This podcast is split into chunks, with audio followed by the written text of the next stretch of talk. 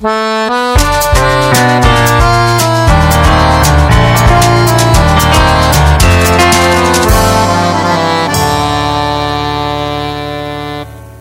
Pessoal! Bem-vindas e bem-vindos a mais um episódio do Transmissão Direitos Humanos, o nosso podcast para pensar em estratégias de luta e nutrir afetos, apresentado por mim, que sou a Suhaile, por mim, que sou a Luísa, e pela Raquel, que hoje não está com a gente aqui no estúdio. Se você está chegando agora, o Transmissão Direitos Humanos é o nosso projeto, a nossa forma de compartilhar ideias sobre atuação em direitos humanos. A gente convida para reflexão sobre a prática ativista e sobre novas formas de atuação no campo. Nesses tempos difíceis, com muitos desafios, nós achamos mais do que nunca que quem trabalha com direitos humanos precisa ter esse momento de pausa e de reflexão para nós pensarmos sobre o que fazemos e também para nós estarmos próximos e nos apoiando. E para quem gosta do nosso conteúdo, agora é possível ser um assinante do Transmissão Direitos Humanos e nos ajudar também financeiramente a manter esse projeto. É só acessar o www.transmissãodh.com.br e entrar na nossa página para apoiar. Você pode contribuir a partir de R$ reais mensais. E a gente tem para os assinantes um correio especial, que é uma forma de recompensa, além de outras possibilidades também, dependendo do apoio. E a gente faz um compartilhamento todo mês, gratuito, de um correio com recomendações para pensar a prática em direitos humanos. A gente envia uma série de dicas, de materiais e também a gente faz uma conversa muito especial aqui no podcast. Então, para começar, vamos comentar um dos textos muito interessante que a gente compartilhou em um dos nossos correios. O que, que vocês acham da gente começar essa conversa, Luísa? Bora lá, Su. E nós escolhemos hoje uma reportagem da Agência Pública sobre a situação de ameaça de defensores de direitos humanos, recomendada no nosso correio número 9. Para quem quiser acessar o texto, é só entrar no nosso site. Todos os nossos correios estão disponíveis por lá também. A proteção direito do, dos direitos dos defensores de direitos humanos é um tema muito caro e muito importante para nós, que pensamos a prática da defesa de direitos e pensamos sobre os riscos dessa trajetória, especialmente para quem está na atuação na ponta. Então, para quem não sabe, no Brasil existe o Programa de Proteção aos Defensores de Direitos Humanos, que foi criado em 2004 e que, tá, e que foi vinculado então à Secretaria Especial de Direitos Humanos, que existia na época, em resposta à demanda da própria sociedade civil, que já vinha se articulando desde antes, desde o governo FHC. Por ocasião da morte da defensora Dorothy Stang no Pará, o processo de implementação do programa foi bastante acelerado. O texto que a gente está recomendando e comentando hoje aqui, ele chama atenção para o fato de que além de os problemas problemas orçamentários para a implementação desse programa, um dos principais empecilhos para o sucesso dele é a falta de articulação com outras políticas protetivas. Então, os próprios defensores ameaçados alegam muitas vezes que o programa falha em não promover articulação com outras instituições, por exemplo, no caso dos conflitos agrários, que são a principal causa de ameaça de morte no Brasil. E Lu, essa articulação ela é realmente importante porque tem uma mensagem por parte dos atores, especialmente quem trabalha na justiça civil, como a justiça Justiça Global, que é entrevistada nesse texto da agência pública, de que a proteção de direitos humanos, ela de defensores de direitos humanos, ela só pode ser solucionada quando a gente olha então para a causa estrutural do problema que gera essas violações. E sem essa articulação de políticas, instituições, incluindo, por exemplo, o Ministério Público, o Judiciário, para encontrar uma solução, incluindo inclusive a defensoria, no caso concreto, a gente pouco se avança nisso. Por exemplo, é um dos casos especialmente comentados são os conflitos agrários pelo artigo, os conflitos fundiários. E como se menciona no texto, a aceleração, por exemplo, do laudo antropológico e da regularização fundiária nesses casos pode ser um, importante instrumento no enfrentamento da violência. Então, obviamente, isso em um país em que a maioria das ameaças aos defensores de direitos humanos está relacionada aos conflitos agrários, a promessa do governo Bolsonaro de interromper a demarcação de terras indígenas e ser contra a própria reforma agrária agrava a preocupação dos defensores ameaçados e, eventualmente, acirra a sua situação de vulnerabilidade lá no, na sua atuação na ponta. Um outro gargalo do, do programa que a gente achou importante chamar atenção é a necessidade de convênio entre a União e os estados para que ele seja executado na prática. Então, os estados têm um papel fundamental na operacionalização desse programa e eles normalmente contratam uma organização da sociedade civil para implementar na sua região, né? Então, no entanto, estados como Pará, onde esse programa não está implementado pelo estado, ficam sob responsabilidade da equipe federal. E aí o programa certamente tem dificuldades de é, dificuldades políticas, né, para sua adoção na prática. E isso realmente torna ele uma não unanimidade no país como um todo. E eu vou aproveitar para comentar também que em 2007 é, eu e a Raquel começamos a trabalhar para um diagnóstico para a Secretaria Especial de Direitos Humanos que tinha como foco mapear as necessidades e demandas de proteção no Brasil para defensores de direitos humanos ameaçados. E a ideia era munir a política nacional com uma visão sistêmica sobre essas necessidades e sobre os problemas enfrentados também. E uma das ressalvas mais significativas que nós ouvimos já naquela época dos próprios defensores e defensoras é de que o mero afastamento dessa pessoa que está atuando na ponta e que sofre algum tipo de ameaça do local onde ela atua não é uma medida suficiente nem razoável porque ela pode justamente enfraquecer a luta e a articulação local e levar a um contexto de maior vulnerabilidade, justamente por esse afastamento. E o texto também ressalta isso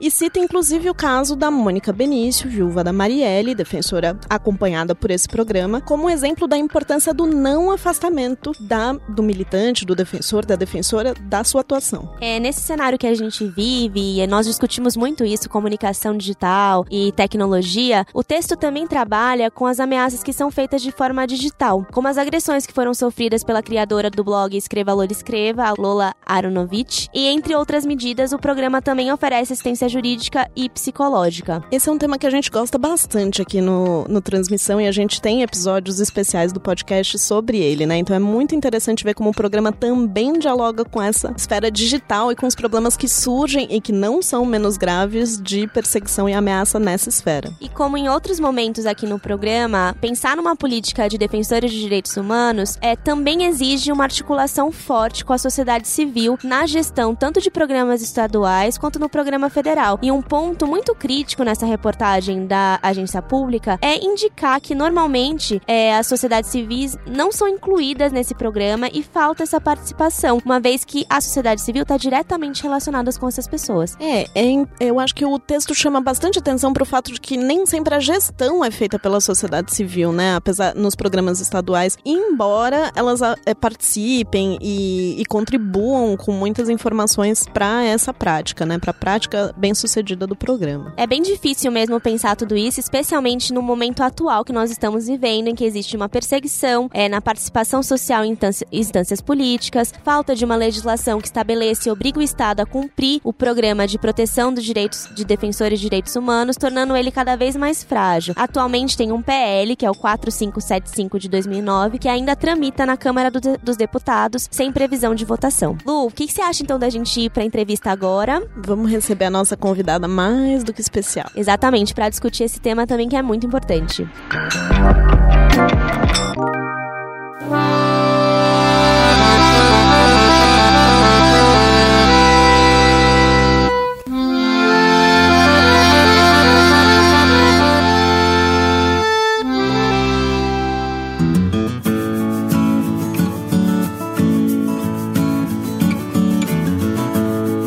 Entrevista de hoje faz parte da nossa série especial dedicada a entender a atuação em direitos humanos na perspectiva das principais carreiras jurídicas. E hoje nós vamos entrevistar a defensora pública da União, Isabel Penido Campos Machado, que também atuou durante do... agosto de 2016 a agosto de 2018 como defensora pública interamericana e atualmente permanece atuando em alguns casos em andamento perante o sistema interamericano de direitos humanos. Isabel, seja muito bem-vinda, a gente está muito feliz em ter você aqui.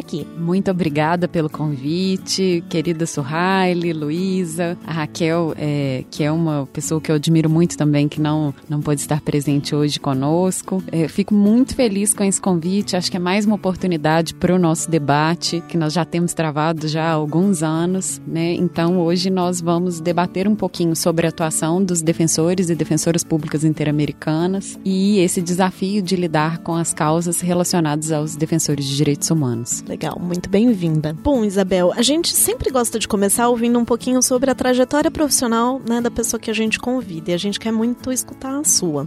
Então, por que, que você decidiu ser defensora pública da União e em que momento você começou a se ver como militante na defesa dos direitos humanos na sua trajetória? É, bem, eu pesquiso na área de direitos humanos desde 2005. É, eu me formei na Universidade Federal de Minas Gerais, nós tínhamos um grupo de pesquisa muito é, animado. É, eu tinha uma dificuldade dificuldade muito grande em me enxergar dentro das carreiras públicas tradicionais. Tinha uma dificuldade de encontrar o meu cantinho. Então, logo que eu me graduei, eu fui fazer o mestrado, fui pensar um pouco sobre né, qual espaço que eu poderia ocupar. E a partir do, das pesquisas e estudos, eu de repente fui vendo que a defensoria tinha uma, um grande potencial de atividade de campo, né, de, de conhecer um pouco o mundo e, enfim, é uma carreira não tão tradicional, apesar de ainda estar inserida dentro do serviço público. E então fiz o concurso e cá estou.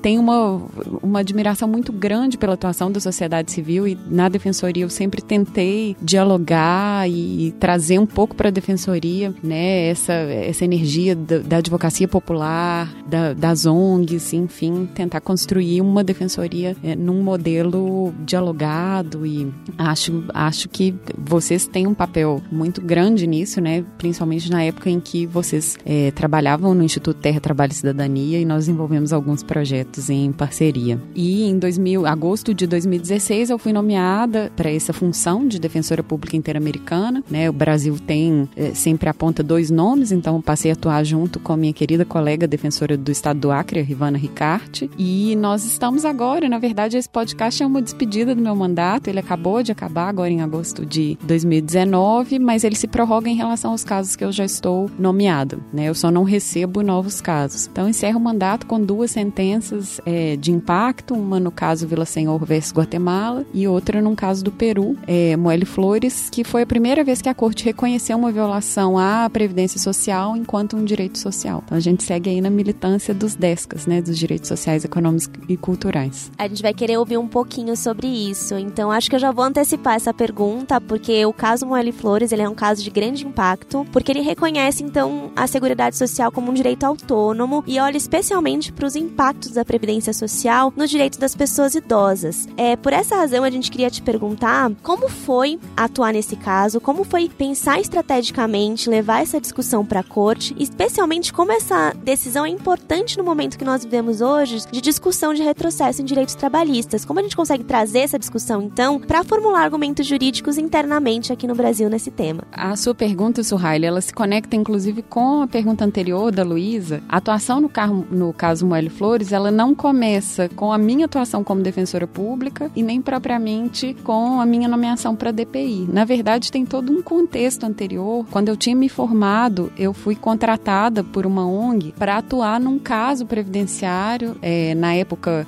da reforma da Previdência do Brasil, vários é, sindicatos entraram no sistema interamericano questionando a cobrança é, de contribuição previdenciária dos inativos e num caso que é, é, é inclusive citado, chama Mozap e outros contra Brasil, foi uma decisão de inadmissibilidade da Comissão Interamericana, mas eu fiz um extenso estudo junto com um querido colega, Bruno Martins Soares, né, e nós apresentamos vários memoriais sobre esse tema, e foi uma, uma atuação antes de, de, ser defensor, de ser defensora pública, numa época em que o sistema não estava aberto para uma discussão sobre direitos sociais, econômicos e culturais. Passa muito tempo, né, é, essa inadmissibilidade é de 2009, eu entro na DPU em 2012, por acaso, minha primeira nomeação em um caso vem para o Moelle Flores que resgata essa discussão. Inclusive, o informe de admissibilidade do Moelle Flores é de 2010, então ela é logo após o, o caso Mozap, né? Que é apontado por várias pessoas que têm estudado a evolução dos DESCAS como um momento em que o sistema não, não tinha essa porta de abertura.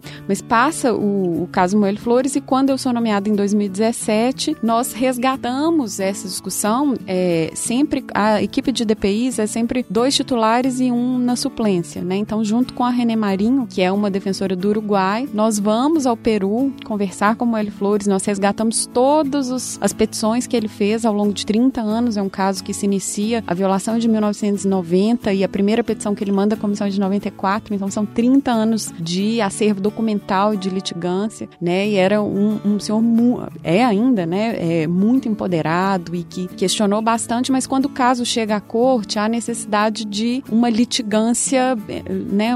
Há questões processuais para fazer um reforço à, à pretensão dele, que sempre foi muito bem tratada e muito bem esclarecida. E aí é nesse papel que entra a atuação das DPIs.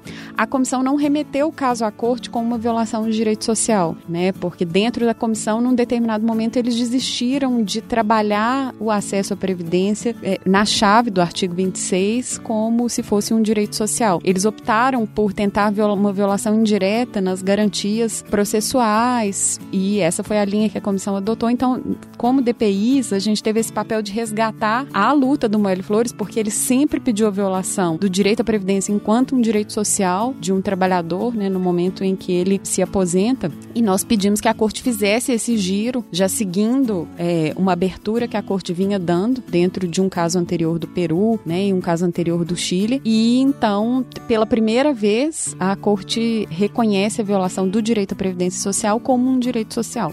Já tinha reconhecido no Lagos del Campo direito ao trabalho e no caso Poblete Vilches, que é uma atuação brilhante da Rivana e da Silvia Martinez, também DPIs, o direito à saúde e do prévio consentimento informado para intervenções é, de saúde. Né? Então, essa vem uma série de casos sobre direitos sociais e o Mélio Flores ele se insere nessa linha. Então, tem um simbolismo muito grande, porque ele não representa só um caso que eu cheguei em 2017. Tinha toda uma militância anterior e uma dificuldade de romper essa barreira, por exemplo, no caso Mozap, que é um caso de inadmissibilidade, né? E aí a gente vai acompanhando é, essas aberturas e essas portas fechadas do sistema interamericano, né? E isso é uma grande é, vitória, especialmente num momento como o nosso, em que a América Latina passa a adotar medidas de austeridade, não é só o Peru e também não é só é, o Brasil, né? E aí nós pautamos alguns parâmetros interamericanos para contribuir para esse debate, que demanda uma militância de base também, né? Não é só é, esses parâmetros que são estabelecidos pela corte, agora o nosso papel é nos apoderarmos deles e incrementarmos é, o debate local, nas localidades. Bom, Isabel, então é, é, muito legal que você fez essa ligação com o seu histórico e a sua trajetória, isso é muito interessante de ver, eu gostei. E aí eu queria aproveitar e continuar falando um pouquinho da sua trajetória. A gente estava pensando, você teve algumas oportunidades de participar, né, durante a sua trajetória, de julgamentos simulados da Corte Interamericana de Direitos Humanos e outras atividades práticas, né, nessa formação. Você acha que essa metodologia de ensino em direitos humanos tem uma importância para que você tivesse contato com a temática, que mobilizasse argumentos na sua atuação depois como defensora, nos casos do Sistema Internacional de Proteção? Foram a minha participação né, nas moot courts, principalmente em relação ao sistema interamericano, uma das mais tradicionais é a Inter-American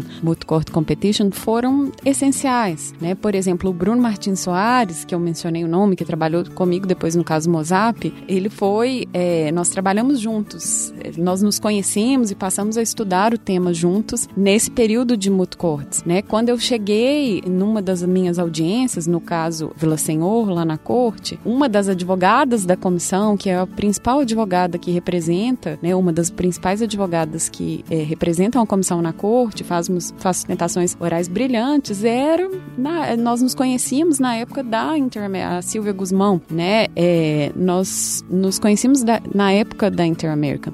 As pessoas que trabalham no sistema interamericano, é, muitas vezes elas passam por essa, por esse mecanismo de preparação, porque é, é um subsistema que é muito influenciado pela common law, por uma lógica de precedentes, né? A Convenção Americana é extremamente genérica, protege o direito à vida, protege o direito à liberdade de expressão, mas o, o que dá densidade na proteção dos direitos humanos são esses parâmetros interpretativos que um órgão internacional independente e imparcial estabelecem para a interpretação, né? Qual que é esse conteúdo da Convenção Americana? Isso se dá um pouco por uma lógica que é parecida, com muita influência de um sistema de precedentes. Né? Então, essa metodologia, que é muito comum nos é, países de tradição anglo-saxã, ainda é pouco explorado é, no Brasil. E é, eu acredito que é uma forma de capacitação para que a gente tenha condições de um desempenho é, em alto nível. Então, eu consegui encontrar ao longo da vida algumas pessoas que passaram por essas capacitações e elas também estão presentes na sociedade civil. O caso da Suhaile, da Raquel, é um exemplo disso. Nós nos conhecemos há muitos anos a partir né, dessa pequena arena de debates que as pessoas também encontram algumas afinidades, algumas, é, alguns projetos em comum, né, formas de enxergar o mundo. Isso também se reverte depois em pesquisas, em, em afinidades, em projetos e outras atuações. Então, é, foi essencial, né? E todas as vezes que eu posso, eu tento retornar para a Inter-American para conversar com o pessoal que está começando, para dar um incentivo, né? E depois, muitas vezes, a gente vai se topando ao longo da vida.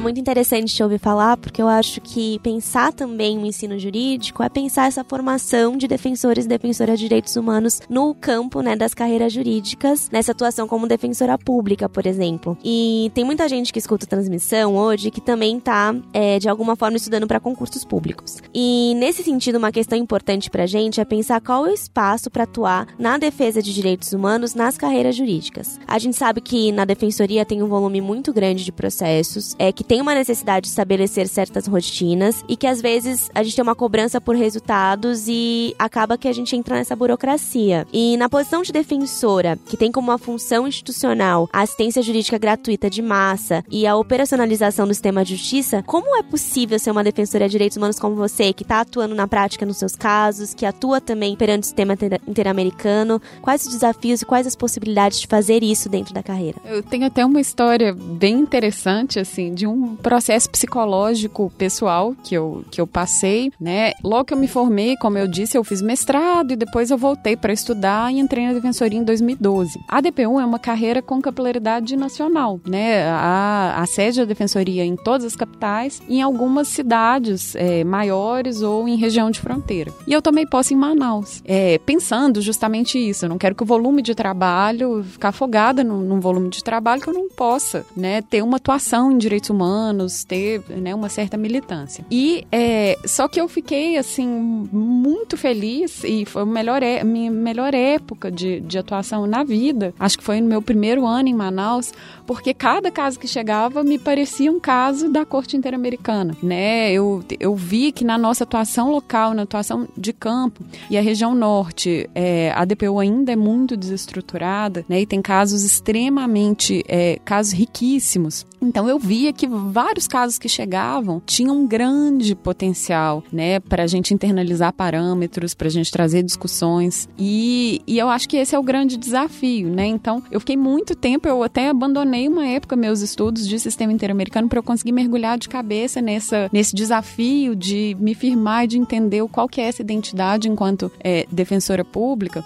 E depois de muito tempo eu me reencontrei. Quando eu fui removida para São Paulo, eu, eu consegui me reencontrar e compatibilizar, né, essa atuação e voltei é, para academia, enfim, para fazer uma pesquisa de forma mais densa e, e mais rigorosa. Mas é, depois da nomeação como DPI é muito interessante mencionar porque, inclusive, meus colegas dentro da defensoria eles imaginam que você é nomeado para defensor público interamericano, então você vai morar lá na Costa Rica ou em Washington, né, e fica lá com dedicação exclusiva para atuar nos casos. E isso não é o modelo é, de atuação do defensor interamericano. Nós cumulamos a função de defensor interamericano americanos com, com a atividade fim e quando a corte nomeia para atuação em um caso, aí sim o defensor geral ele se compromete a me dar um afastamento pelo período do prazo processual. Então, durante esses três anos de mandato, eu exerci normalmente a minha atividade como defensora federal aqui na primeira instância da, da né, na esfera criminal e quando vinham as intimações eu era é, afastado, então afastada para as capacitações. Isso é muito interessante porque casos paradigmáticos como os da Corte Interamericana americana, eles nos dão uma pressão da gente tentar dar o nosso melhor, tentar ser um momento de excelência, inclusive porque é uma vitrine, né, de atuação da defensoria, é uma vitrine de atuação é, profissional e isso exige uma dedicação, é assim, que a gente mergulhe de cabeça. Mas me dava uma crise existencial porque ao mesmo tempo eu também fui nomeada aqui na Justiça Federal para atuar em algumas operações que tinham uma certa repercussão e que as pessoas que são defendidas pela defensoria tinham teses que se bem trabalhadas, com o mesmo mesmo afinco que eu fazia como defensora interamericana, né, teria uma certa chance de êxito.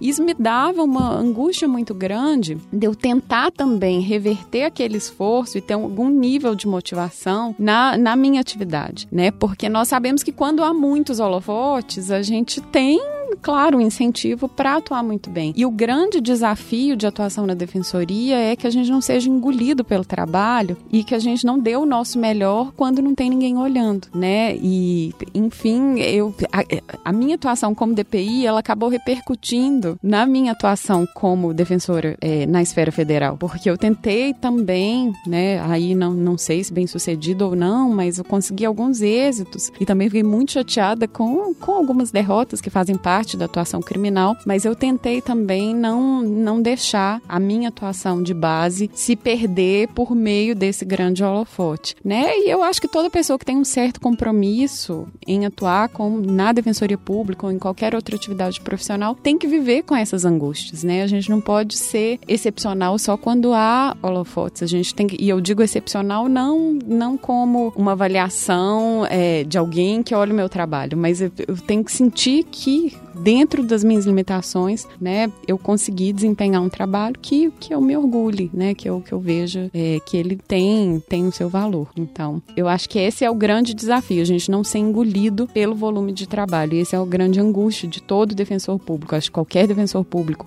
que você conversar, Sorraile Luísa, vocês ouvirão isso, essa angústia da gente não, não passar só a trabalhar com modelos, né, esquecendo o, os casos concretos.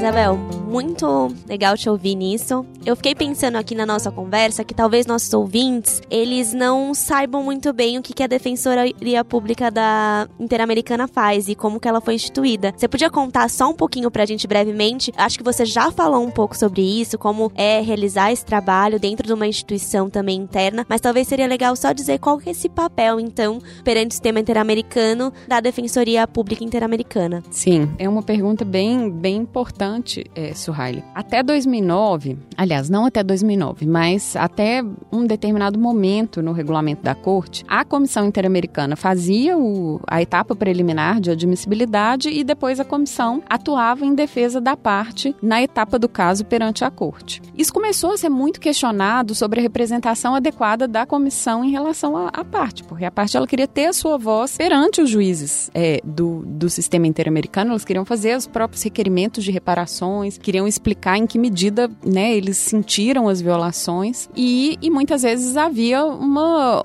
uma diferença na interpretação entre o que, eles, o que se pedia e o que a comissão é, trasladava no procedimento perante a corte. E então a comissão ela passou a ocupar um lugar como defensora do interesse público interamericano e ter um espaço para se manifestar, mas abriu-se um canal para que as vítimas é, atuassem como peticionários, né? E depois que a comissão submetiu o caso à corte, as vítimas poderiam apresentar algumas peças, alguns memoriais. E então é, a representação das vítimas primordialmente passou a ser acompanhada pelas ONGs que são especializadas no sistema, da ONGs com um trabalho riquíssimo, a Justiça Global que vocês mencionaram, o CEGIL, que atuou em casos históricos do Brasil, né, o caso Herzog, caso Fazenda Brasil Verde sobre trabalho escravo, enfim. É, e as ONGs passaram a ocupar é, esse espaço e alguns casos também que a vítima contratava um advogado. Mas o sistema ele começou a ter um problema daqueles casos das pessoas que peticionavam de próprio punho e mandavam um caso para a comissão, isso é permitido pela Convenção Americana. A comissão considerava esses casos admissíveis, depois estudava né, o mérito das violações, entendia que aquele caso merecia chegar na corte, mas quando os casos chegavam à corte, nós tínhamos aqui um caso de uma, uma suposta vítima, né, atuando, litigando contra um Estado, com toda uma equipe jurídica para bombardear dentro de um debate perante um tribunal internacional e não tinha nenhuma representação jurídica técnica dessas vítimas. É por isso que em 2009 o regulamento da corte cria essa figura, olhando um pouco para como que os estados da América Latina resolviam essa situação, né, de ausência de defesa jurídica, viu que vários estados da América Latina tinham órgãos de defensoria pública, né, que faziam essa essa atuação. Então fazem um convênio, criam essa função de defensor público interamericano no regulamento da corte. Na sequência fazem um convênio com a Associação Latino-Americana de Defensorias Públicas, a IDEF, que tem inclusive um site que explica um pouco essa história. E aí nós passamos a ter esse, esse modelo de defensores públicos interamericanos, que são é uma lista de defensores que a IDEF é, faz a cada três anos. Né? Nós, eu, eu entrei no terceiro ciclo dos mandatos, teve um de 2009 a 2012, depois de 2012, aliás, de 2010 a 2013, 2013 a 2016, 2016 a 2019 e agora entra no quarto ciclo é, dos mandatos desses defensores públicos interamericanos.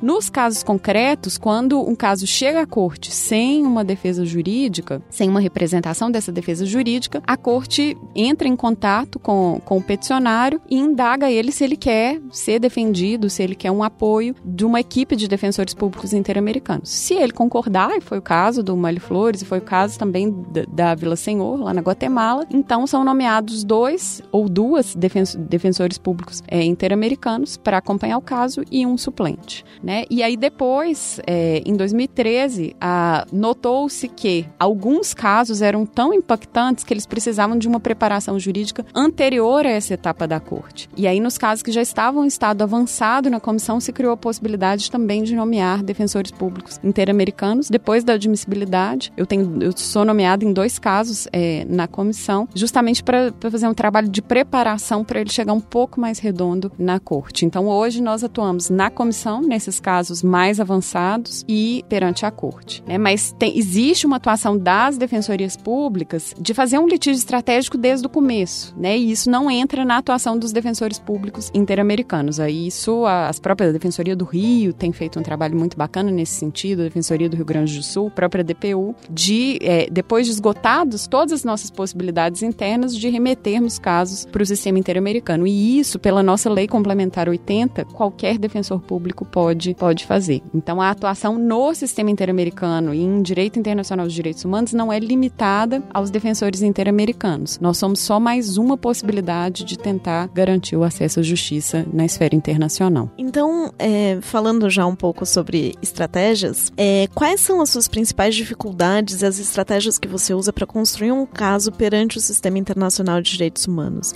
E aí, qual a importância do contato com as vítimas de violações de direitos humanos na formulação dessas demandas? Eu acho que a Isabel começou a falar um pouco sobre isso no Moelle Flores, mas para a gente seria muito importante também olhar como, como se dá isso em outros casos. Também acho que seria bem legal para a gente ouvir. É, a defensoria, nós temos um modelo tradicional de que um caso chega à defensoria, que é quando nós somos procurados por um determinado, por uma determinada vítima ou um grupo de pessoas é, que entende que há um direito violado e pede para que a defensoria dê uma assistência jurídica justamente para decodificar to todas as pretensões e toda essa luta dentro de uma petição e dentro de um pleito perante o sistema internacional. Nós ainda temos muita dificuldade de atuação perante o sistema ONU, principalmente pela barreira linguística, é porque no sistema ONU, nos mecanismos do sistema ONU, não, não se aceitam petições em português, tem que ser nas línguas oficiais da ONU. E uma dificuldade que se tem não é só falar, né, ou espanhol ou inglês, mas traduzir, porque todos esses mecanismos exigem o esgotamento dos recursos internos. Então você tem que provar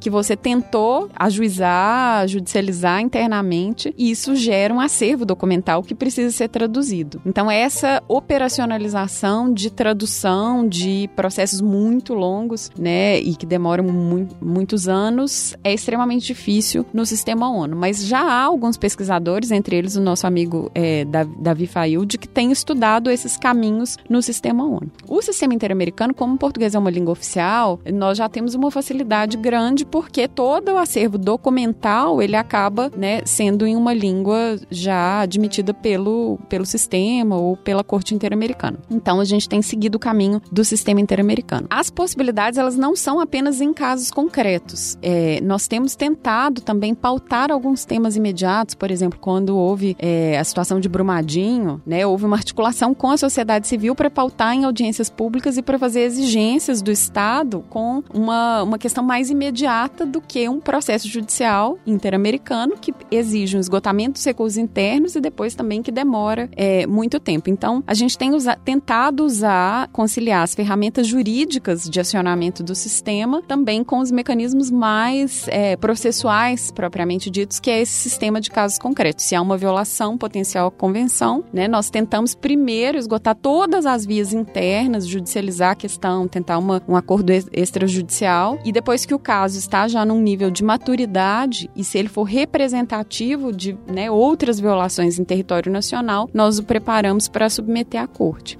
Então, há um processo de amadurecimento desse litígio, né? Não é simplesmente há uma violação e nós já julgamos esse caso na corte. Nós temos que fazer um. Isso é, é algo que as defensorias têm começado a amadurecer. Eu acho que as ONGs que são especializadas em sistema interamericano já têm uma estrada sobre isso. Nós temos que tentar detectar se aquele caso é ilustrativo ilustrativo de um contexto geral né, e de um problema sistêmico e estrutural para tentar trabalhá-lo para levar ao sistema interamericano. E também eu acho que tem um papel muito grande das defensorias. Né? Nós temos defensorias estaduais em todos os estados e a DPU na esfera federal de interna, internalização desses parâmetros. Porque desde o caso Monacide e outros contra o Chile, a Corte estabelece que todo funcionário público, né, todo agente do Estado tem o dever de realizar um controle de convencionalidade, ou seja, de fazer a interpretação dos direitos convencionais que constam na convenção de acordo com a interpretação que é dada pela Corte Interamericana. Então nós temos esse papel de trazer no cenário local esses parâmetros interpretativos nos nossos casos concretos, para que nesse exercício de litigância interna a gente não precise chegar ao sistema internacional, né? Esse é um trabalho árduo, mas muito interessante, porque às vezes a gente consegue elevar o ônus argumentativo, a gente até pode perder a causa, mas a gente consegue elevar o nível do debate, a gente consegue trazer argumentos novos, a gente consegue demonstrar, por exemplo, casos de outros estados que não são propriamente do Brasil. Eu aprendi isso muito com o caso Villasenhor versus Guatemala, que discute a independência judicial e as interferências externas ao judiciário. Nós conseguimos notar alguns pontos cegos na nossa discussão interna, alguns pontos que ninguém discute. Quando a gente vai analisar um outro estado, aquilo é muito óbvio, né? A situação de ausência de independência judicial na Guatemala é presente desde os casos da década de 90. Eles têm mais de 27 casos em que a corte reconhece que não há, é, que há um problema sério de independência judicial. E a partir da revisão desses casos, em alguns pontos eu falei, mas isso também há, há algo parecido no Brasil que não tinha me incomodado, porque eu achava que era um problema mais conjuntural, eu achava que era um problema mais assim, daquele juiz ou daquele tribunal, né, uma discussão mais local e talvez ela tenha uma dimensão estrutural e ela esteja presente de uma forma ou de outra em vários locais da América Latina. Então esse processo de estudar os parâmetros ele nos permite talvez ver os nossos pontos cegos. Ver aquelas coisas que a gente às vezes tem uma sensação que tá errado, não é exatamente assim, mas é, é como a vida funciona, é como a vida segue, e na verdade existe uma discussão jurídica que precisa de ser travada e observada, né? A discussão de audiência de custódia, por exemplo, quando ela surgiu e ela foi surgindo, né, é, por, por vários militantes que começaram a, a questionar, nossa, como com tantos anos de convenção americana, o Brasil, né, a pessoa é presa e ela não é levada imediatamente a presença do juiz, ela é representativa desse ponto cego. Né? As pessoas se incomodavam, mas não conseguiam localizar assim, uma, uma demanda jurídica concreta para fazer em relação ao processo penal. E a partir de alguns casos da corte, a partir desse estudo, de repente, né, se consegue dar uma forma para a pretensão e trazer isso para o cenário é, local. Então, acho que pode, isso pode ser considerado como, como um exemplo.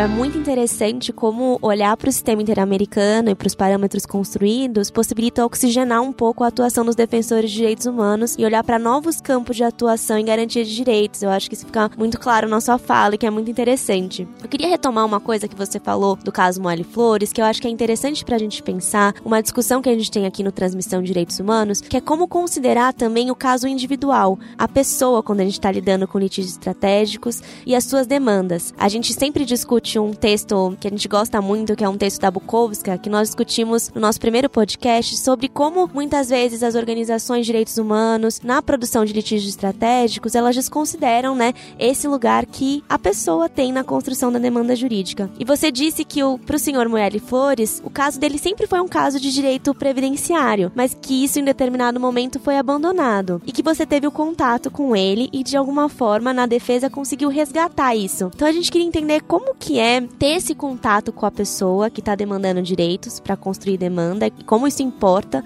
na construção de um, de um caso, seja internamente como defensora, seja na cenário internacional e que de que forma, né, você entende que essa atuação do defensor público interamericano se diferencia um pouco da atuação que você disse, por exemplo, que essas grandes organizações têm, como Justiça Global, CERRIL, na atuação perante o sistema. São, são duas perguntas um pouco. São, são perguntas muito instigantes, Riley. É, eu eu acredito que talvez não exista nem tanto uma distinção da atuação de defensores interamericanos e, e das ONGs. Eu acho que é uma discussão que a gente precisa levar é, conjuntamente a discussão sobre o protagonismo. Muitas vezes, né, o esforço que a gente dedica para estudar jurisprudência, para ter um certo domínio sobre né, o direito internacional dos direitos humanos, nos coloca numa posição quando, né, de repente, a gente tem oportunidade de trabalhar, no, seja numa ONG muito respeitada, seja né, nessa função de defensor público interamericano, sem ver a gente assume uma, um certo protagonismo na litigância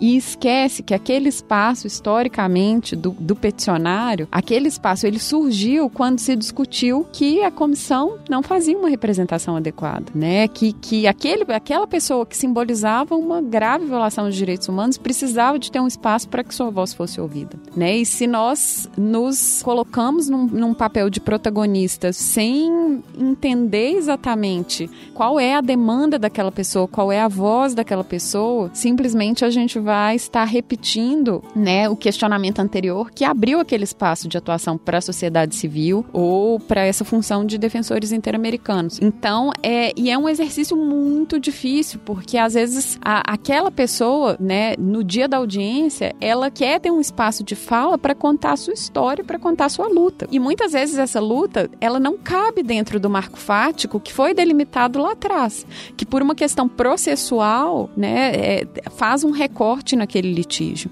Então, eu acredito que o papel dos defensores interamericanos e, e das ONGs é um pouco um, um dever de informação e um dever de diálogo para a gente entender os limites, né? Uma vida inteira de militância, ele não cabe dentro de um procedimento interamericano. É, e isso é, é, muito notado em, em alguns casos é, sensíveis, por exemplo, um caso que é, eu não atuei, mas eu acompanhei bastante o, a litigância, o caso do Chucurus. A história, a riqueza da história do povo Chucurus, do, do, do processo de criminalização que eles sofreram e do, do processo, a longa demora para demarcação, ela não cabe dentro de um, é, de um processo interamericano. Inevitavelmente, pontos importantes dessa história se perde, né? E isso eu observei também no caso da Vila Senhor. O caso da Vila Senhor, ele se relacionava era uma juíza, uma juíza que atuava com muita força em pautas contra-majoritárias nos anos no, 90 e 2000 é, na Guatemala e é, como uma forma de interferência na sua atividade judicial, ela sofreu ameaças de morte, várias ameaças reportadas é, dentro do, do procedimento. Ela sofreu dois grandes processos de linchamento público, né, com publicação do que na época não se chamava de fake news, hoje seria o que a gente observa com, com fake news. E ela sofreu um processo de destituição extremamente arbitrário no final da carreira dela é, judicial, sem as garantias do devido processo. E é, essas três formas de interferência na atividade judicial não ficaram abarcadas no marco fático. O marco fático queria desenvolver a jurisprudência em relação às ameaças contra operadores de justiça e, dentre eles, ameaças contra juízes, né, que é um grande problema observado na América Latina. Então, o interesse, quando se, se enviou esse caso à corte, era o caso dela era muito ilustrativo desses processos severos de ameaça contra juízes. Mas, na perspectiva da Vila Senhor, e, e ela é muito forte, vale a pena assistir a fala dela na audiência,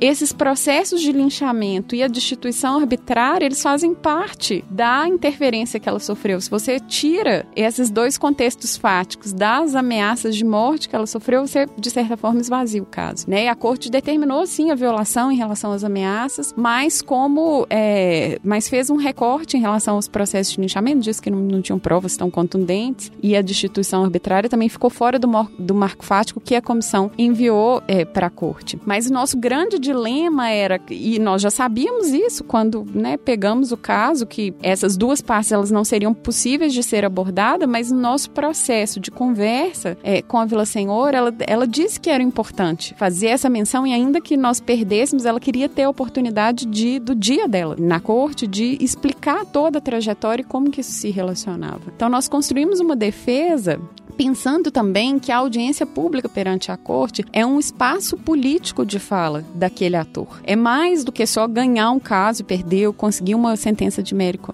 de mérito ou não, né, é um espaço político que a pessoa tem, tem a chance de vocalizar para a América Latina aquele inconformismo que ela tem com uma violência histórica que ela sofreu. Né? Então a gente tem que ter uma certa sensibilidade para, numa vontade de fazer um caso jurídico processualmente perfeito, né, a gente não, às vezes, matar a voz, não silenciar a voz. Eu acho muito bonito, eu acho a audiência pública da Vila Senhor mais bonita do que a sentença que a corte deu. A corte deu uma sentença dentro do que processualmente, dentro das regras do procedimento, era possível dar. Tem muito, muito respeito por esse pronunciamento da corte. Mas a audiência é, a meu ver, é o momento histórico do caso. Não é nem quando nós fazemos a nossa sustentação oral, que foi muito legal também. Foi uma grande oportunidade, assim, na minha carreira profissional, que eu guardo com muito carinho. Mas a fala da Vila Senhor é o grande momento do caso, né? E houve um processo de preparação com ela de resgate dessas memórias, resgate de 30 anos, né? De, de sofrimento, de ameaça, de, de um linchamento público que ela sofreu, né? E foi extremamente desgastante, mas é algo que eu guardo comigo na minha memória. E eu acho que é uma discussão que não é só dos defensores interamericanos,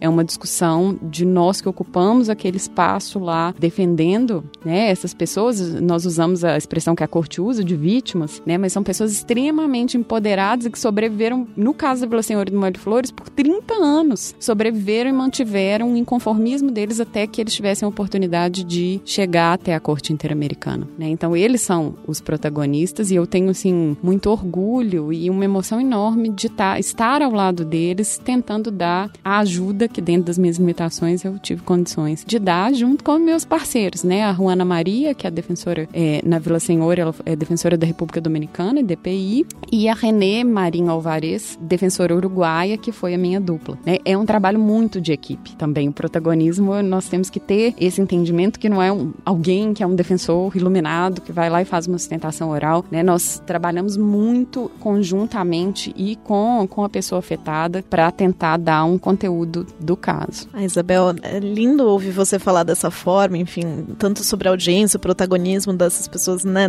no processo como algo histórico, né, trazendo a importância histórica do caso. Mas eu acho que isso dialoga com coisas que a gente sempre tenta trazer também no podcast. Eu não consigo, é, e no, no correio também, né, eu não consigo deixar de mencionar. Quer dizer, esse trabalho de direitos humanos que não é só um trabalho de excelência técnica, mas é principalmente um trabalho de relacionamento com, com as pessoas que estão na ponta de valorização do sofrimento, do processo, da luta. Enfim, esse é um tema muito caro pra gente. Obrigada por trazer isso. Sim, especialmente por trazer a importância de reconhecimento da agenda de quem milita por direitos humanos, dessa agência dessas pessoas, que é muitas vezes desconsideradas por uma leitura simples de vítima. Eu acho que você fala isso muito bem quando você cita o caso da Vila Senhor, né? De mostrar essa agência das pessoas que estão na ponta lutando por direitos. Isso é muito bonito, eu acho. Eu queria só fazer uma pergunta, já que a gente tratou da Vila Senhor, que é uma defensora de direitos humanos, que você escreveu um artigo, Isabel, muito interessante sobre como é, o Brasil poderia usar os parâmetros interamericanos para incorporar e implementar essa política de proteção dos defensores de direitos humanos. E a gente discutiu isso na primeira parte do programa. Eu acho que você é uma defensora de direitos humanos também. E eu queria ouvir um pouquinho então de você, se você puder falar pra gente, como a gente implementa então internamente para aprimorar mesmo essa política, tendo em vista que esse é um tema caro para transmissão de direitos humanos falar sobre proteção de defensores. Bem, Sohaili, sua pergunta é super interessante, inclusive ela é, foi um, um ponto de discussão no caso Vila Senhor, porque a Vila Senhor, na condição de juíza, ela, na verdade, ela se encaixa numa categoria de operadores de justiça. E a Comissão Interamericana tem um informe fantástico para todo mundo que elabora como defensor de direitos humanos, que é sobre né, os critérios para a proteção e promoção dos defensores de direitos humanos. A comissão, num determinado ponto, notou que alguns operadores de justiça que atuam em pautas contra-majoritárias ocupam um espaço de ativismo como defensores de direitos humanos. E eles devem ser abrangidos por essa política de, de proteção a, a defensores de direitos humanos. E a comissão começou então a fazer essa, essa ampliação da discussão, mas a Corte Interamericana ainda não ampliou esse parâmetro. A, Corte faz um recorte: quem é operador, quem está na caixa do operador de justiça, quem é defensor de direitos humanos. E na, no caso, no nosso trabalho, como é, essa questão do, do ativismo e essa vocação que a Maria Eugênia Villasenhor Velade tinha para atuar com, em pautas contra-majoritárias quando ela bancava né, algumas discussões e bancava a aplicação da Convenção Americana nos anos 90 e depois entre 2000 e 2010, né, nós optamos por tratá-la dentro da chave de defensores de direitos humanos nesse ponto, a corte não avançou o parâmetro. Mas como eu disse a vocês, eu atuei lá atrás no caso Mozap, em que nós não conseguimos esse avanço, mas a, esses avanços eles são incrementais, eles são aos pouquinhos, né? A gente vai a, a gente vai lançando as sementes e quando sai uma sentença lá na frente com um novo parâmetro, a gente tem que lembrar, e eu lembro, sou muito grata, por exemplo, no caso do Mário Flores, aos cinco pensionistas lá de 2005 que não conseguiram avançar, porque eles lançaram a semente para que lá na frente um caso viesse fazer esse giro.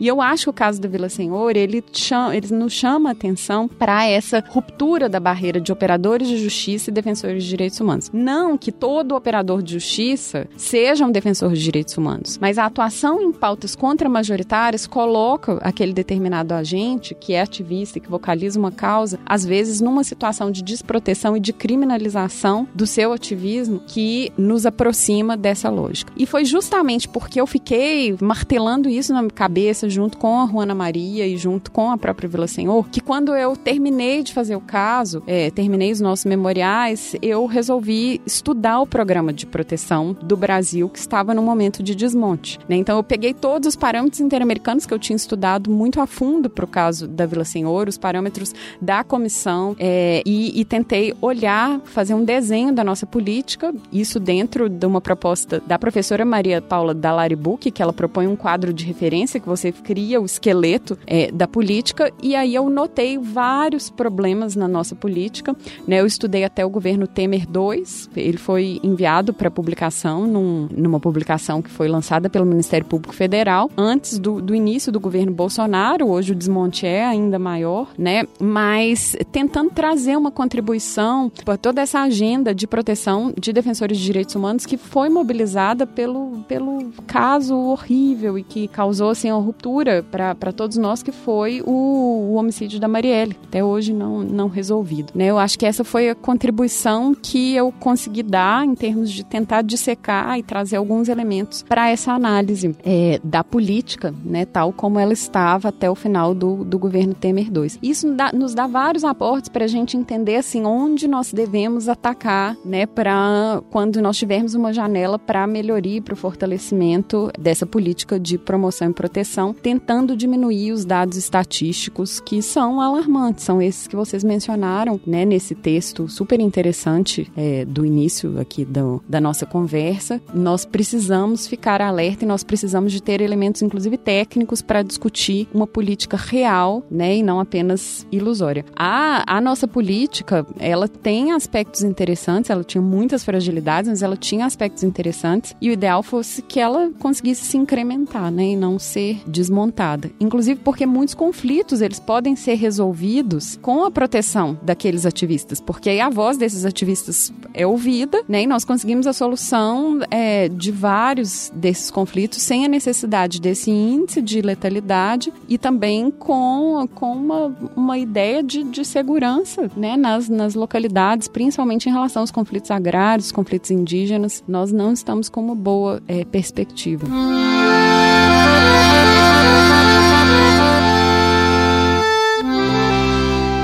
A gente agora vai passar para algumas questões que a gente sempre faz para todos os participantes que vêm aqui no programa. Bom, para começar, a gente queria conversar com você um pouquinho sobre o descrédito mesmo, né? A sobrecarga que a gente tem no trabalho, às vezes como defensor, militante de direitos humanos, e uh, o quanto isso se agrava com o com, com descrédito que esse trabalho às vezes recebe, né? E o, a, a gente sente que tem muitos ataques e dificuldades que a gente passa por isso e que a gente precisa sempre se motivar, continuar engajado nessa luta. Então a gente queria ouvir de você, Isabel, como que você se estimula e a persistir como defensora de direitos humanos, como defensora pública nessa, nessa trajetória. Tem, tem uma passagem muito bonita de um voto do Cansado Trindade no Massacre de Pueblo Belo, que ele relaciona a atuação em direitos humanos com o mito de Sísifo, né? Que vai rolando a rocha morro acima e quando tá quase chegando lá no topo, a morro, a rocha é, desaba e aí você volta a subir. E esse é o maior retrato da nossa atuação como é, defensores de direitos humanos, é um retrato também, em certa medida, da atuação na defensoria pública. Né? É claro que há momentos de um pouco de desânimo e o cenário atual é ilustrativo disso, mas é, eu acredito que o, o, o grande alimento que nós temos é primeiro ter um contato com aquela pessoa que se sente vítima de uma injustiça. Eu acho que isso dá um, dá um combustível muito grande para quem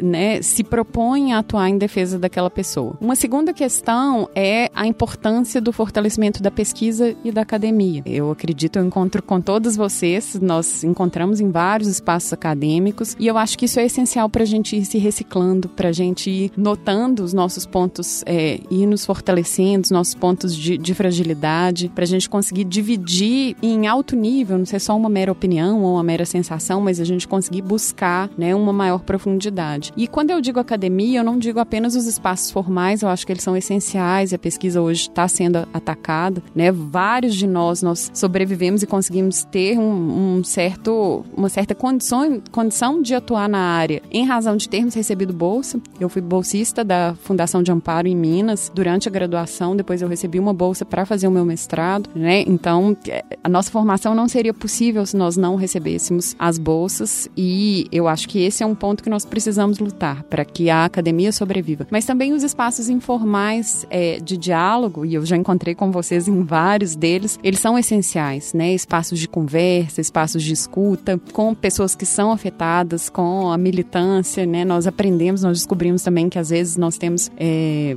vários pontos que a gente nunca tinha conseguido ampliar os horizontes. Então eu acho que a ideia de se reciclar e de nunca se achar pronto, né? De sempre achar que a gente está muito no começo, e eu tenho essa sensação é, um pouco, eu, são, são as questões. E também de tirar um tempo de autocuidado, um tempo de descanso. É, eu acho que isso é essencial para gente ter, ter força para seguir. Esses casos, eles têm uma densidade, da Vila Senhor e Mole Flores tem uma densidade que a gente leva para casa, né? Não, não tem como. E vários casos da defensoria também, né? A gente faz audiências pesadas, etc. E a gente carrega isso e eu acho que tem que ter um momento de afastamento, um momento de, de cuidado. Eu já ouvi alguns podcasts que eu adoro, o podcast de vocês, Transmissão de Direitos Humanos, e eu já vi que algumas, é, algumas convidadas e vocês mesmos já observaram isso. Isso me ajudou um pouco, assim, de tirar um, tentar tirar um tempo também, para até pra gente ter esse, essa espécie de ócio criativo. Eu nunca consigo ficar num ócio total, mas de esvaziamento do cérebro pra gente conseguir reenergizar e seguir em frente. Ótimo, então aproveita e conta pra gente, na toada de, das, dos outros participantes também, como que você faz para se cuidar? Bem, é, eu tento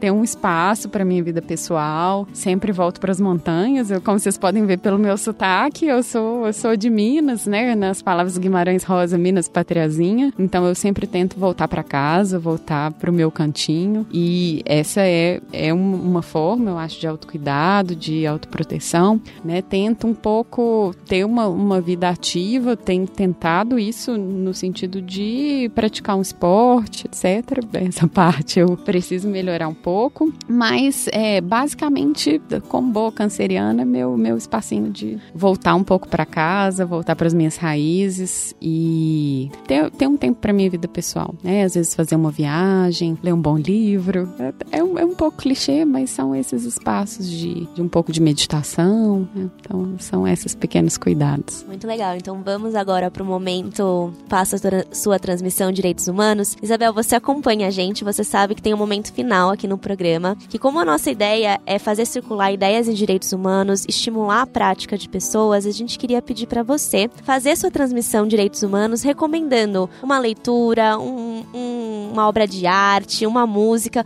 o que você quiser para que inspire outras pessoas a atuar na prática com direitos humanos. Ah, sim. Vou mencionar uma sentença da corte muito inspiradora. Eu fiz menção a esse voto do Cansado Trindade, né, no massacre de, de Pueblo Belo, que é um voto belíssimo, é um dos votos quando ele já está despedindo do, do final do mandato dele é, na corte. Eu me identifico um pouco, porque eu também, esse é um momento de, de despedida, né, do meu mandato como é, DPI, então eu recomendo a leitura desse voto do, do Cansado Trindade, que é um grande mentor. E tem também um livro da Vila Senhor, que chama Mirna Mack, Seu Encontro com a Justiça, que, enfim, eu tive a oportunidade de aprender um pouco com ela, com a vivência dela. A Mirna Mack é uma sentença da Corte Interamericana e a Vila Senhor, nos anos 90, determinou a prisão do executor do homicídio da Mirna Mack. Então, eu recomendaria esses dois, esses dois textos que são bem vinculados ao meu momento, né, de despedida do contexto interamericano. Um na voz de um juiz que foi muito influente é, e é meu conterrâneo e é um dos grandes é, professores é, de Direito Internacional dos Direitos Humanos e outra subscrita pela, pela própria protagonista da história, que é a Maria Eugênia Villasenhor Velarde. Muito obrigada, Isabel. Acho que todos nós é, saímos daqui inspirados é, por você e eu queria te agradecer muito a sua presença. Ah, eu também. A gente trabalha juntos há tantos anos, né? Todas nós já nos cruzamos em diferentes contextos e é muito bom poder fazer essa conversa aqui na transmissão. Muito carinho por essa gravação. Obrigada por ter vindo. Ah, é uma enorme alegria. Eu fico honradíssima e faço votos que esse podcast seja ouvido é, nacionalmente. Ele refor me reforça muito e me dá muito combustível para seguir em frente. Parabéns para vocês. Obrigada. Muito é obrigada. muito bom ouvir isso de você, porque a gente pensou nesse podcast justamente para isso. Sim, exato. Então, eu só queria tentar lembrar vocês para comentar, para dar um feedback sobre o programa, críticas, sugestões, nós estamos sempre muito abertas a isso e compartilhar também nas suas redes sociais para ajudar para que esse programa chegue em mais pessoas, em mais ouvintes. E lembrando também que se você quiser se inscrever no correio ou ajudar a gente também a manter financeiramente esse trabalho, é só entrar no www.transmissãodh.com.br. Muito obrigada obrigada e até a próxima. Até a próxima. Até mais.